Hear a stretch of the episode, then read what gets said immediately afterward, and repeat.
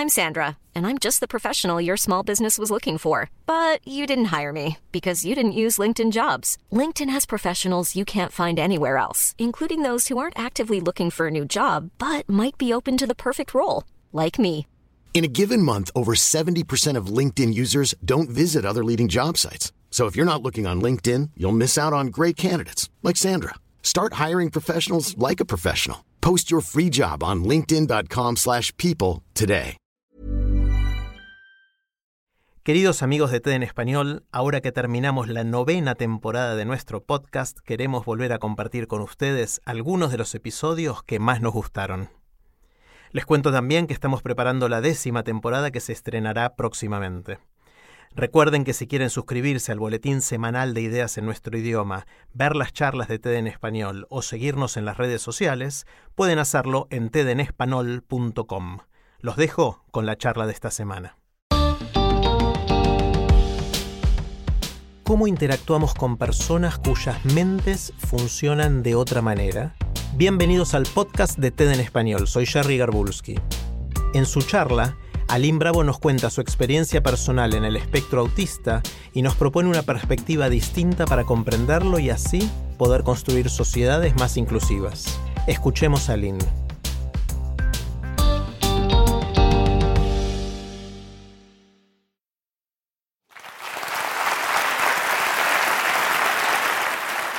Hola. Mira, a mí me gustaría aclarar un par de detalles sobre el autismo. Eh, hay muchos conceptos erróneos y uno de ellos es que puede ser un poquito autista. Eso no existe, no puede ser un poquito autista o muy autista, como una barra de sonidos, ¿no? Poco volumen o mucho volumen. El autismo me gusta pensar que es más bien como una paella. Hay muchos tipos de paella, con muchos ingredientes distintos. Y siguen siendo paella, ni una es menos paella por ser diferente a la otra. Y así es el aspecto autista. Y a lo mejor te estás preguntando quién soy yo para hablar del autismo. Pues mira, yo soy Aline y soy autista. Yo fui diagnosticada formalmente de adulta, pero desde pequeña ya sabíamos que yo no era lo más normal. Y eso sorprende mucho a la gente. Y da un poco de respeto, ¿verdad? Decir eso, soy autista. Suena muy mal. Yo no suelo decirlo, pero cuando lo comento a la gente, me suelen decir cosas como, tú no pareces autista si eres normal. Y yo no sabía que las mujeres pueden ser autistas. Pues sí, somos.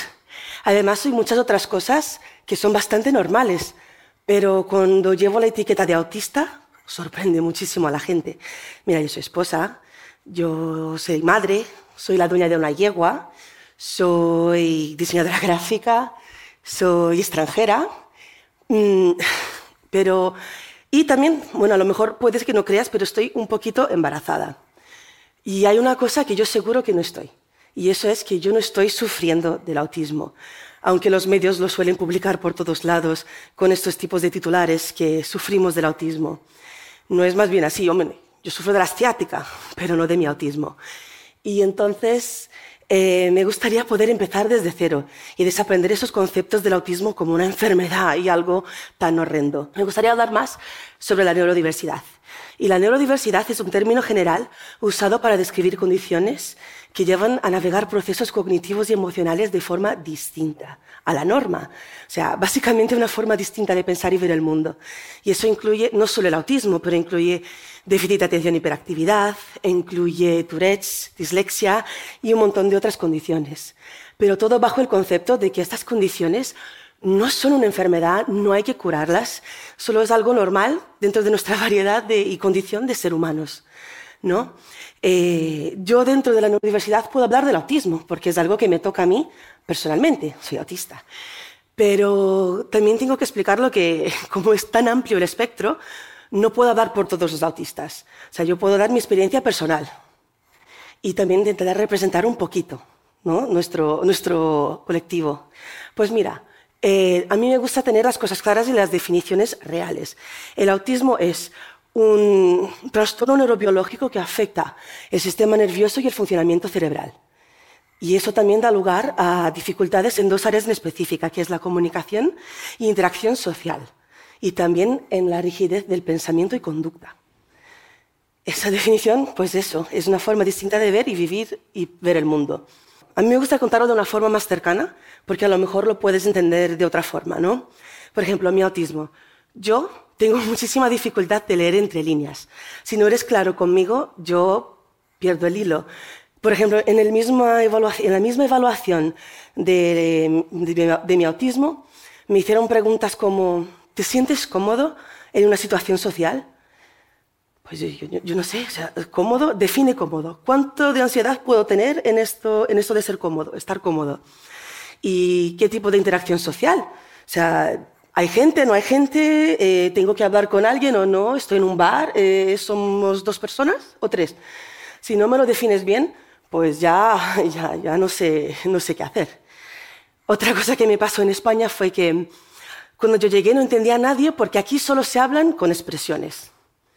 Y yo tuve que apuntarlas todas en un cuaderno y buscar en Google luego todo, lo que, todo su significado porque no lograba entender lo que decían. Y bueno, ya las llevo bastante bien, pero hay una que no me entra ni para atrás. Y esa es la leche. Todo es la leche. ¿Por qué la leche? O sea, ¿habéis quedado algún día en una reunión y habéis decidido que la leche es un líquido superior a los demás? Yo no entiendo, la acepto, la uso, pero mm, es rara. Y otra cosa también que me pasa es que yo no sé leer las expresiones faciales y las situaciones. Yo nunca sé si alguien está enfadado conmigo o no. Creo que cuando sonríen es de verdad, pero no lo sé. Y muchas de las interacciones que tengo me resultan súper inconvenientes, porque no solo tengo que estar hablando con la persona, pero en mi mente estoy pensando, madre mía, sonríe. No, eso es mucho diente, menos. Mírale a los ojos. No, mucho. Eh, la persona está incómoda, no sé. Y aparte de eso, tengo que pensar si contesto de forma adecuada o no. Y muchas veces no es la forma adecuada, porque soy muy literal. Y entonces todos piensan que luego soy muy borde. Y no es mi intención, pero yo creo que cuando se pregunta algo, pues quieres la respuesta. Bueno, eso no es verdad. Cuando me preguntas, ¿qué tal mi proyecto? ¿Te gusta? ¿Te cae bien mi primo? Oye, este vestido, ¿qué tal? ¿Me queda bien? ¿Eh? Eso, no, queréis la respuesta. Mira mi bebé recién nacido, aquí es muy guapo. Pues no, señora, todos los niños cuando nacen, la verdad que muy guapos no son. Pero hay que decirlo, ¿no? Y entonces hay que tener muchísimo cuidado. Hay muchas sutilezas eh, cuando estamos hablando con la gente que yo no, las pillo y entonces pues termina un poco mal la cosa, ¿no? Mira, a los autistas en general nos pasan muchas cosas. Podemos tener sensibilidad con la luz, por ejemplo, o sensibilidad con el sonido, lo que viene a ser estímulos externos, puede llegar a ser debilitante. Eh, hay mucha gente que es sociable o extrovertida, como yo, y hay gente que no, que es introvertida, normal, ¿no? Eh, y hay una cosa que sí nos pasa mucho de nosotros, y eso es ¿Qué son las estereotipias? ¿Qué es? Seguro que me habéis pillado moviendo las manos y los dedos.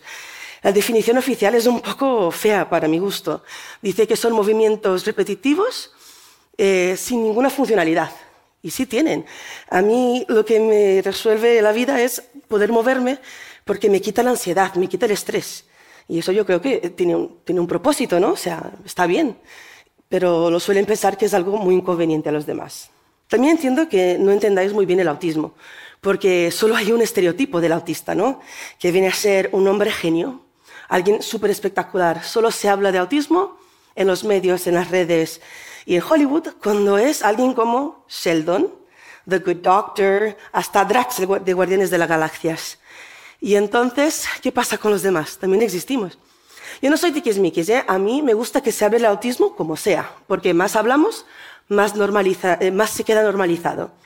Nunca fue mi intención salir aquí diciendo a todo el mundo que yo soy autista. Hola, soy autista. No, eso yo no lo quería hacer. Llevo mi vida entera ocultándolo por un motivo. Es que hay un estigma muy feo, un estigma muy malo sobre el autismo en sociedad. Es como un suicidio laboral y social, ¿no? ¿Y quién quiere salir al mundo diciendo que tienes un problema como este? Pues nadie, ¿no? Lo que pasa es que yo tengo un niño de tres años que ha sido diagnosticado con autismo. Y yo de primera mano he visto lo que, tiene que, ofrecer lo que ofrece la sociedad. Yo de primera mano he visto lo que ofrece la sociedad a alguien que a lo mejor no ha conseguido aprender esas capacidades sociales. Yo no sé si mi niño algún día será capaz de actuar de forma socialmente aceptable a vosotros o a los demás, al mundo. Y yo lo que quiero es que él y gente como él, como yo, eh, tengamos un lugar donde podamos ser nosotros mismos, donde se nos acepte en sociedad. Y por eso estoy hablando. Mira, hay una señora que dice aquí en España que por su hija mata. Y esa es la primera expresión que no he tenido que buscar en Google. Y entonces eh, quiero normalizar el autismo. Y también hablar un poco por mí misma, ya que estoy, ¿no? Siempre hablan de nosotros. Hablan los médicos, hablan las asociaciones, hablan los padres, hablan todos, hasta los profes. Pero ¿dónde están los autistas? ¿Quién sabe más de lo, que nos pasa a nosotros que nosotros mismos? Y entonces me gustaría invitar a que, si eres neurodiverso, que puedas hablar, que puedas salir del armario y te sientas cómodo hablando de lo que te pasa, de lo que es, de lo que vives. Porque yo creo que más hablamos, más será aceptado. Y mira, somos muchísima gente. Hay mucho autismo, aunque parezca que no. Los datos de, de, CDC, que es un organismo americano, dice que es uno de cada 59 niños van a ser diagnosticados con autismo. Y desde Autismo Europa, que es un, un órgano de la Unión Europea, dicen que es uno de cada 100. Eso es muchísima gente, mucha gente. Y seguimos siendo un grupo súper marginado de personas. Muchos niños sufren un acoso escolar alucinante porque ellos no entienden lo que está pasando en su entorno y su entorno no sabe entenderles a ellos tampoco. Y a las niñas y mujeres, buah, eso es otro tema bastante gordo, pero a nosotras no nos suelen diagnosticar a tiempo. No nos pillan porque tenemos un autismo distinto a los chicos, o sea, somos más sociables, solemos aprender mejor a imitar comportamientos sociales y actuar de forma más aceptable. Y entonces eso, pasa, eh, eso hace con que no nos diagnostiquen a tiempo y no conseguimos tener esos apoyos tan fundamentales cuando somos pequeños. También hay otro dato que asusta bastante y ese dato es que hay un 90% de desempleo dentro del colectivo autista. Eso es mucho. Y no es porque no seamos capaces de trabajar, sino es que sabemos que las entrevistas son un concurso de popularidad y cuando eres rarito ¿eh? no terminas de caer bien del todo, es difícil conseguir ese trabajo, ¿no? ese primer paso. Y entonces eh, es muy importante que empecemos a, a, hablar de ese tema también. ¿no? Eh, vamos a dejar claro que yo, nosotros no estamos rotos, funcionamos en un sistema operativo distinto. Sabes, eh, no soy un puzzle existencial a nadie. Seguro que habéis visto esta piececita de puzzle por todos lados. Está bien, pero infantiliza un montón las cosas, porque la gente se olvida que a partir de los 18 años seguimos siendo autistas, ya no somos niños con colorines y cositas. Y tenemos un problema real, ¿no? Mira, hay muchas empresas ahora que están empezando a apostar por talento autista. Se han dado cuenta que tenemos una forma muy distinta de pensar y que eso tiene sus ventajas. Eh, encontramos patrones de una forma muy fácil, solemos solucionar problemas de una forma distinta y eficaz, y entonces eso llama atención de las empresas. Y yo digo, si las empresas privadas son capaces de abrirnos un hueco, yo creo que también nos lo pueden abrir en sociedad. Eh, yo no quiero dar lecciones de moral a nadie, no quiero pedir a nadie nada, no voy a exigir nada de nadie, solo que a lo mejor eh, tengáis un poquito de compasión y comprensión cuando te encuentres con el autismo o con neurodiversidad en general. Por eso, si eres neurodiverso o tienes a alguien neurodiverso en tu vida, te invito a tener estas conversaciones para que podamos transformar nuestro entorno en un lugar mucho más inclusivo para todos. Gracias.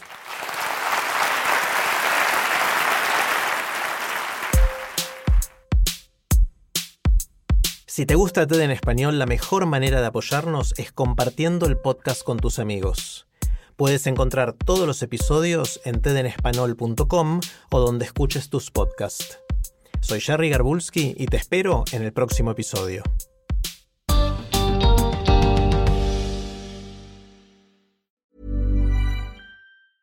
Hi, this is Matt and Sean from Two Black Guys with Good Credit. If you own or operate a business, whether it's a local operation or a global corporation, partnering with Bank of America could be your smartest move. By teaming with Bank of America, you'll enjoy exclusive digital tools, award winning insights, and business solutions so powerful you'll make every move matter.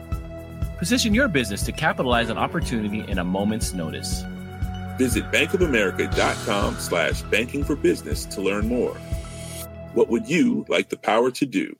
Bank of America, N.A., copyright 2024.